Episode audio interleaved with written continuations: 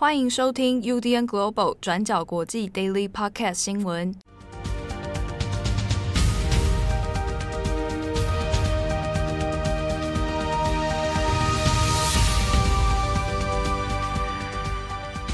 Hello，大家好，欢迎收听 UDN Global 转角国际 Daily Podcast 新闻。我是编辑七号，我是编辑慧仪。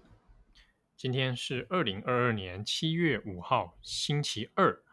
好，那今天的几则 Daily Podcast 新闻都跟枪击案有关。好，那当然，这个其实就事件本身来说，哈，那都是丧失人命的悲剧哦。所以，如果今天你的心情刚好不是那么好的话，那今天听 Daily Podcast 的时候，可能也稍微留意一下，或者你稍晚一点再听也没有关系哦。好，那我们首先第一则，我们先来看一下美国在芝加哥地区的一起大规模枪击案哦。好，那美国芝加哥的郊区呢，在七月四号，昨天的时候，那这个是美国的独立纪念日哦。那当然，这是一个大家都会来做国庆游行活动啊的一个时间。那就在当天的上午，早上十点到十点十分左右呢，本来在芝加哥郊区的这一个高地公园，那有一个国庆的游行活动，那非常多的这个民众哦，在路上游行啊，然后参加活动啊。结果没有想到，就惊传了一起大规模的枪击案。那有一名枪手，他就从商店的这个建筑的屋顶哦，朝向人群开枪。那这个连续开枪里面，就造成了数百人队伍开始惊慌逃窜，那就场面非常的混乱。这个枪击呢，那已知是总共造成六个人死亡，那，三十人受伤。那有的资料写三十一人受伤哦。好，那我们已知死者是有六个人，那受伤的人里面呢，也有一些其实是未成年的儿童。好，那事件发生之后，当然非常的震惊哦，主要也是因为在这一个高地公园，这个 Highland Park 这边，它是芝加哥的郊区，它并不是芝加哥市里面。但以这个郊区平常的日子哦，平常的生活步调来说，其实不太有什么很很惊人的这种暴力事件，所以当地的居民其实也很。震惊的是，已经数十年来都没有没有传过这种类似的暴力事件了。那没有想到，连这个社区都会有发生这种有枪手跑起出来，然后拿枪来朝人群射击哦。那当然是说，也很讽刺的是，近期我们先前也有跟大家讲过了，美国总统拜登也才签署了枪支管制的法案。民主党跟共和党好不容易在这个议题上面有了一个初步的共识。但也没有想到，就在美国庆祝独立日的这一天，再度发生这一种无差别的射击。那我们看一下，在案发之后，这一个枪手他的状况。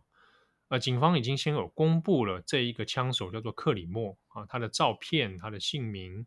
那他是二十二岁的白人男性。好，那警方呢也动员了超过一百人，在这个地区呢来做搜索。后来呢，在高地公园北方八公里的一个森林湖这边，那就抓到了这位克里莫。好，那现在全案呢还在针对一些案情调查当中。不过他持有的武器火力其实蛮强的。那各大媒体还有警方也在针对克里莫本人做了一些相关的调查。那我们可以看到，在美国的新闻里面也有针对凶手的背景哦，有一些线索跑出来。那比如说啊，发现他其实有在做这个嘻哈音乐、rap 音乐，然后呢，自己在 YouTube 上过去也会有放上 MV 或者一些他自己做的图像哦，比如说他自己画的画。那这画里面呢，有一些场景就是在描绘枪击、枪杀的这样的这个景象啊，或者是还有有一张画是一个人倒在血泊当中，然后被警方警车，然后有警察拿枪把他打击毙这样的图像。非常之多。那他的音乐里面也有类似的内容。不过，我们这边要跟大家强调的一点是，即便他有这些做的 MV 或者音乐或者图像，但没有办法直接连接到说他跟后来这个枪击案有什么非常密切或直接的关系哦。至少我们目前为止所知道的证据是没有的。所以呢，如果大家在看相关新闻的时候，可能也稍微留意一下，因为类似的情况常常发生在。针对这一种凶杀、枪击，在描绘凶手的时候，可能很容易的就把他把一些生活的枝微末节就归因在他的犯案动机里，哦，大家可能常听过的，比如说说啊，他喜欢玩暴力电玩啊，所以他就会去做什么事情。哦，那这个中间的逻辑跟证据并没有百分之百一定哦。那就像这个凶手克里默，他可能做嘻哈音乐，那在有一些人的观念里面会觉得，哇，你这样唱嘻哈音乐很多是跟暴力呀、有关，所以你就导英语，你最后就会怎么样？好，这边的逻辑推导就要请大家来多注意哦。像媒体 CNN 呢，那也去访问到了凶手克里莫的叔叔。那当然，就周遭的人来讲，只有特别强调说他的个性很安静，那好像比较内向一点。所以也没有想到说会做出这样的事情。平日的生活看起来也没有什么太多的异常。那不过呢，从疫情爆发以后，他本来在餐饮店打工，后来就没有工作了。哦，那一直到现在啊，那后来大部分的活动都是在 YouTube 上面来介绍音乐等等哦。那我们当然回过头来看一下是，是其实从二零二二年开年以来到现在，那美国的枪支暴力问题。其实已经引发了非常多社会的恐惧，那这个数量呢也是相当之多。那到目前为止，美国已经发生三百零九起这种大规模枪击案啊，那这个大规模指的是死伤是超过四个人以上的啊，所以相关的问题呢，那也引发了很多社会后续的讨论，到底是不是要更需要更加严格的枪支管制？哦，那应该要怎么来解决或者避免未来类似的问题一再发生？还是说大家又要像过去前几次的枪击案一样，也只能表示哀悼跟震惊之后，似乎也束手无策？好，那这个是芝加哥的枪击事件。那下边我们再来讲，另外是在俄亥俄州的另外一个问题。对，我们昨天有提到说，在俄亥俄州的阿克伦市，有八名警察在六月二十七号的时候，乱枪打死一位二十五岁的非裔男子 Jalen Walker 沃克。那事件是引发震惊，民众在七月三号上个星期日上街示威。最新状况是，俄亥俄州在四号马上就宣布了进入紧急状态，实施宵禁，也取消了原本预计要在美国独立日当天举行的国庆烟火活动。我们简单回顾一下这一起枪击案。在六月二十七号事发当时，Jalen Walker 沃克呢疑似是违反了交通规则，要驱车逃跑。后来警察在追捕的过程当中，沃克也就跳车逃离。那最终警察是对手无寸铁的沃克连开了九十多枪，最终沃克是身中了六十多枪，当场死亡。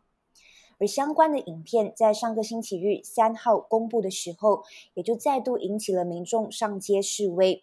那民众就指控这八名警察根本是屠杀、执法过当，并且针对非裔。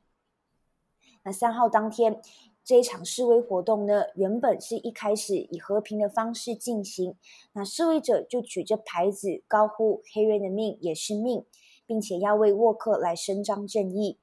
但是到了晚上呢，原本一开始和平的示威就出现了暴力事件。包括有示威者涉嫌破坏商店，还有民宅，还有纵火等等。那最后，警察是以催泪弹来驱散示威者，并且逮捕了五十多人。也因为担心冲突到后面会越演越烈，俄亥俄州阿克伦市的市长也就在四号颁布了行政命令。他们认为有可能会发生进一步的暴力还有动乱，因此宣布进入紧急状态，实施宵禁。宵禁的时间呢，会是从每一天晚上的九点到隔天早上的六点，期限会是由政府另行公告。那目前针对这整起的枪击事件是还在调查当中。那现在调查的关键也在于沃克当时候有没有要持枪袭击警察。那我们根据八名涉事警察的说法。警察说，他们当初会开枪，是因为认为沃克当时候持有武器，会对他们的生命构成威胁。而且，他们也指控沃克在驱车逃逸的过程当中，有从车内往外开枪。那警方也表示，他们后来也确实在沃克的车里面发现了一把枪以及用过的弹匣，而且从警察的随身摄影机片段里面。似乎也捕捉到了沃克驾驶侧的枪口闪光，但是因为影片捕捉的画面非常的模糊，我们目前还不能确定这是不是就是沃克开的枪。那针对警察的说法，沃克的律师也有反驳。沃克的律师就说，沃克是在近期才拿到这一把手枪，所以沃克根本不熟悉应该要如何开枪，也不确定说这个手枪是不是意外开火。而且律师也有指出一个关键和事实，也就是。沃克当时候在跳车逃跑之后，手上并没有任何的武器，所以警察对一个手无寸铁的人连开九十多枪是极度不合理的。那除此之外，代表律师也有质疑，警方只有公布部分的影片，那这些影片呢，也难以还原事件的全貌，因此也有要求警察要公布完整的片段。我们根据《纽约时报》的分析。那这起案件呢，是将交由检察官来决定这八位警察会不会被起诉。但依照过去的经验，类似的枪击案，警方过去都很少受到指控。那目前的关键也在于要确定沃克有没有在驱车逃跑的过程中开枪，因为如果沃克真的有开枪，那这在一定程度上面也就是支持了警察的说法，也就是警察们认为他们是在自己碰到危险的时候才开枪，那这最终也会影响检察官的判断还有决定。但是目前呢，涉事的八位警察是已经被安排带薪休假。好，那这是俄亥俄州的部分。那最后呢，我们也要再来更新哥本哈根枪击案的状况。在上个星期日三号的时候，哥本哈根一家购物中心也发生了枪击案，是造成三人死亡、七人受伤。那其中有四人的伤势是严重的。目前，警察已经逮捕一名二十二岁的嫌犯，丹麦籍男子。那这名男子当时候是持枪进入购物中心，那接着就对身边的市民开枪。根据警方现在公布的资料，警方表示嫌犯有精神健康问题，那过去也曾经在精神的治疗机构有过记录，但是在调查过后发现他是单独作案，没有他人的协助，所以没有任何迹象表明这一次的枪击案是一起恐怖袭击事件。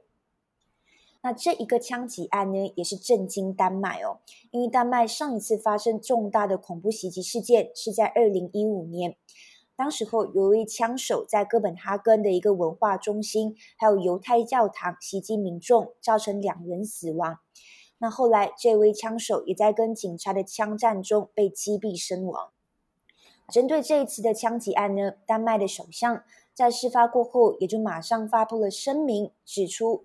丹麦受到了残酷的攻击，那首相就说：“我们美丽且一直安全的首都，在这一瞬间全部都被改变了。”那此外，丹麦的周边国家，包括芬兰、挪威等等，除了谴责这一起枪击案件，也对受害者的家属们表示深切的同情。好的，那以上是今天的 Daily Podcast 新闻，听起来其实都蛮沉重的。我记得有一次好像。我们在安排那个周末的旧闻回顾的时候，这应该是去年的事情吧？嗯，那时候郑红还在嘛？然后郑红就跟我说：“哎、嗯，你周周末要回顾什么？”然后我就开始回顾说几个蛮惨的事情的后续，这样。嗯、他就问我，他就讲了一句：“我们都没有一件快乐的新闻吗？”确实，因为你看现在可以登上头条新闻的，真的都是悲剧。战争啦，通货膨胀啦，枪击案啊。嗯，对，确实。好，那时候我想一想，说，哎，好像真的轻松一点的事情并不多啊。比如说像我们，我们周末还是会固定做一些周末回顾嘛。嗯嗯。哦，你知道我挑那个多难挑哦？我想说挑一点稍微轻松一点的，稍微生活一点的，有没有？好像可能希望也能够稍微来开发一下相关的议题。其实还是有很多啦。比如说动物新闻啦，对不对？一些毛小孩的新闻。对，那我是看了舒压心情的啦，毕竟世界难过的事情这么多。好，好，不过这边呃，这也稍微跟大家也讲一下，就是这个礼拜七月十号哈，日本的新闻里面比较重头戏的是他们有参院选啊，参议院的选举。那七月十号是投票日。那今天七月五号跟理想上这礼拜还会有一篇，我们大概会有两篇的文章，专栏文章会来谈一下这一次日本的选举。那主要针对的是，嗯，过去其实谈日本投票选举这个都是老问题哦，而且大家关心度不是那么高，毕竟投票率都很低。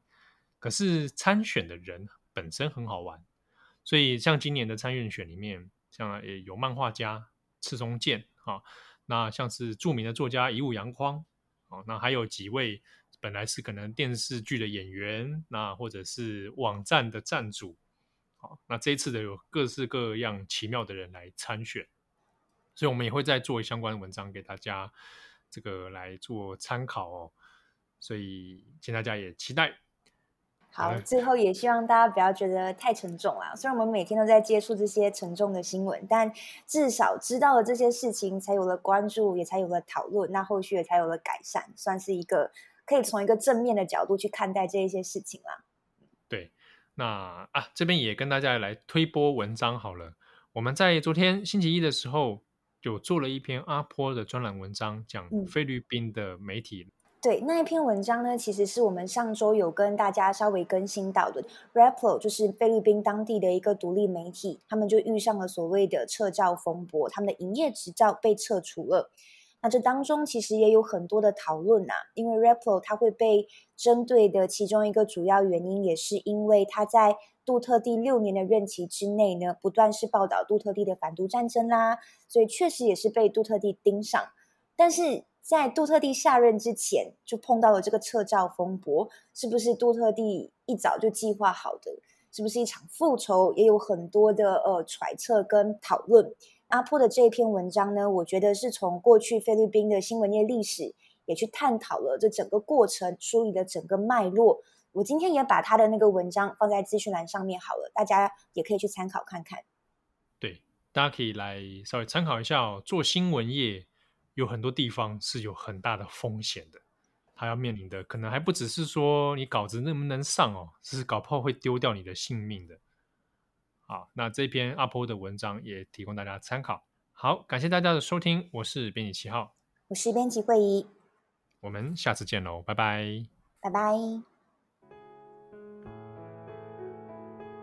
感谢大家的收听，想知道更多详细内容，请上网搜寻转角国际。